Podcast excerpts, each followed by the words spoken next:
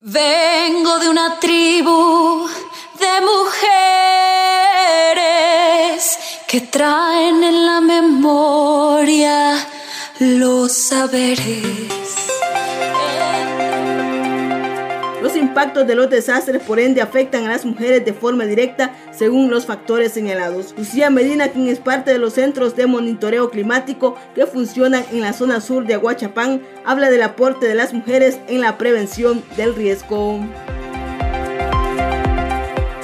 Bueno, pues los aportes son bastantes, ya que las principales este, que se preocupan por las problemáticas son las mujeres. Para estar, digamos, prevenidas, este, igualmente, este, nosotros las mujeres este, que estamos en las comunidades principalmente somos mujeres, y, este, para estar prevenidas ante las inundaciones, este, somos las mujeres y este, hacemos monitoreo climático que es tan importante va, para prevenir este, ante inundaciones Estamos ahí siempre mandando datos en qué comunidad está lloviendo y todo eso.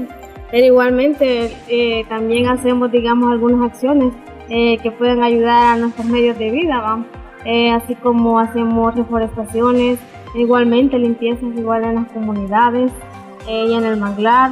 Igualmente hacemos desasolve de canales y otras acciones igualmente que van relacionadas igualmente al cuidado de nuestros bienes naturales. ¿va?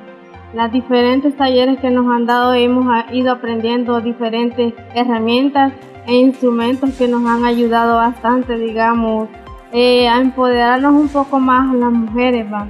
Y no simplemente este, eh, principalmente son este, igualmente que hoy en día se están incorporando igual más mujeres, pero que son mujeres jóvenes. Fundamental tener en cuenta que en contextos de emergencia y desastre, en especial en la etapa posterior a estos, se agudizan todas las desigualdades que existían previamente. Esto incluye las diversas formas de desigualdad entre mujeres y hombres, por lo que es fundamental contrarrestarlas con todas las fases de emergencia. Marlene Canjura, lideresa del municipio de Acajutla, se refiere a cómo las mujeres se han ido involucrando en la prevención de desastres.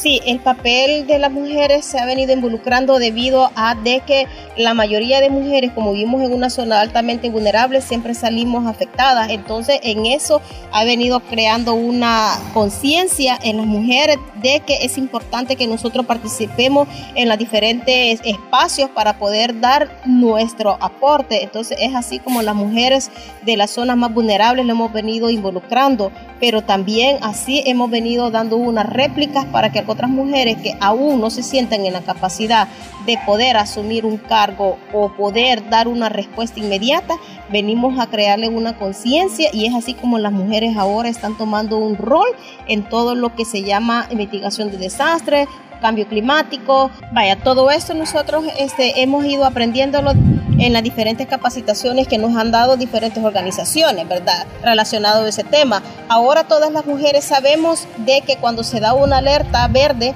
o una alerta naranja, ya sabemos qué es lo que tenemos que hacer. Cada quien tiene un rol que le corresponde hacer. Empezamos a divulgar eh, las diferentes emergencias que se nos da de parte del Ministerio de Medio Ambiente o, eh, o, el sistema de alerta que nos emite protección civil, ya entonces nosotros empezamos a monitorear en las comunidades y emitimos una alerta. Eso quiere decir de que la población en sí tiene que tener documentos a la mano, tiene que conocer las rutas de evacuaciones,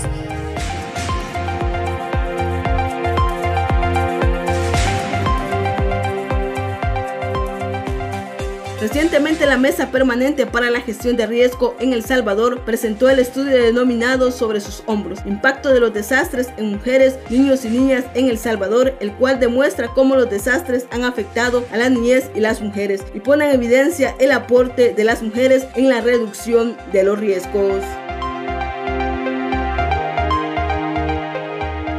Nosotros, la verdad, como vivimos en una zona costera, eh, nosotros ya tenemos bien visibilizados cuando las mareas van a estar altas, sabemos de que va a haber mar de fondo, entonces nosotros empezamos a prevenir tanto a los pescadores como también a los comerciantes, porque ellos también parten, eh, son parte fundamental también, que las mareas están turbias, las mareas están incrementando, sabemos de que eso va a ocasionar una cierta inundación.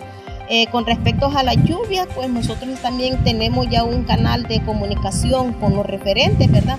Entonces emitimos una alerta. El resultado que nos ha dado es bastante importante, este, ya que hoy este, a nivel local estamos organizadas las mujeres para cualquier evento ante el cambio climático, vaya que hoy no sabemos.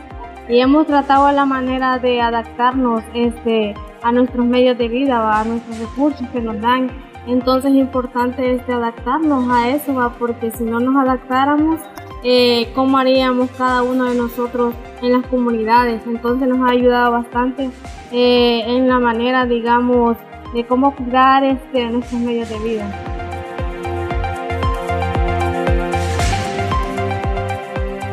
El Salvador es un país que está permanentemente amenazado por eventos naturales y antrópicos, los cuales han generado incontables emergencias y desastres a lo largo de la historia. Pero muchas mujeres de diferentes pueblos se han organizado para prevenir que estos dejen secuelas que marquen de por vida sus comunidades y sus familias.